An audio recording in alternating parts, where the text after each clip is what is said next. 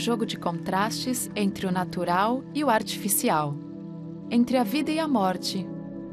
Esculturas suspensas que mesclam materiais orgânicos e sintéticos. Obra de Claire Morgan, artista da Irlanda do Norte que vive na Inglaterra.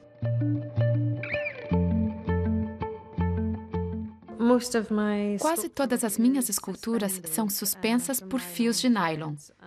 Trabalho com materiais idênticos ou similares, como sementes, moscas ou pequenos pedaços de plástico, e faço a composição de uma forma que dê a ilusão de solidez.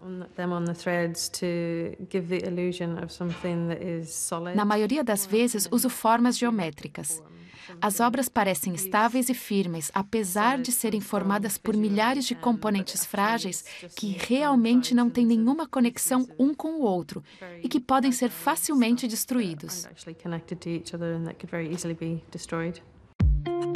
Um trabalho milimétrico que às vezes leva semanas para ficar pronto.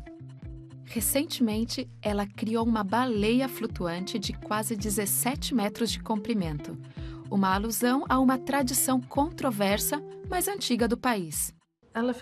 O trabalho Elephant in the Room, Elefante na Sala, foi feito para Hall, eleita cidade da cultura em 2017. A obra foi exibida em um shopping onde no passado ficavam docas. Os baleeiros costumavam atracar nelas. Foi uma forma de ligar a obra diretamente à história da cidade. Usando mais de 16 mil recortes de papel e fios, a artista abordou um tema que muitas vezes passa despercebido. Mas numa obra destas proporções, nem sempre sai tudo como planejado. Cometi um erro em uma das medidas e tive que refazer boa parte do trabalho.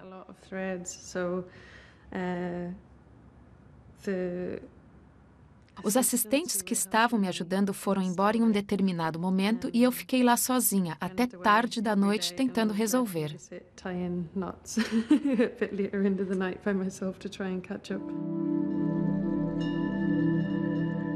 Além das enormes criaturas de papel, Claire também utiliza animais para ilustrar os contrastes e semelhanças entre o ser humano e a natureza.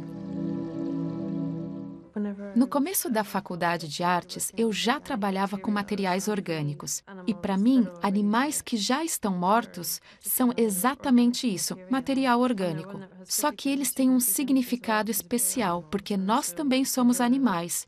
Portanto, há uma conexão imediata entre nós e os outros seres vivos. A artista busca inspiração pelas ruas de Newcastle. Para ela, a cidade à beira do rio Tyne representa o elo perfeito entre natureza e ser humano.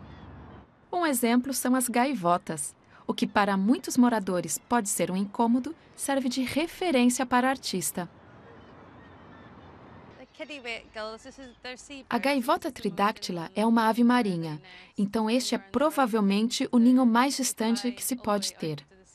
Todos os dias, as gaivotas voam até o mar em busca de comida para os seus filhotes. Eu gosto quando tentamos manter o lugar controlado e limpo, e aí vêm os pássaros reivindicar o lugar deles. A arte de Claire Morgan gira em torno da efemeridade da vida. Uma arte que deixa as conclusões por conta do espectador.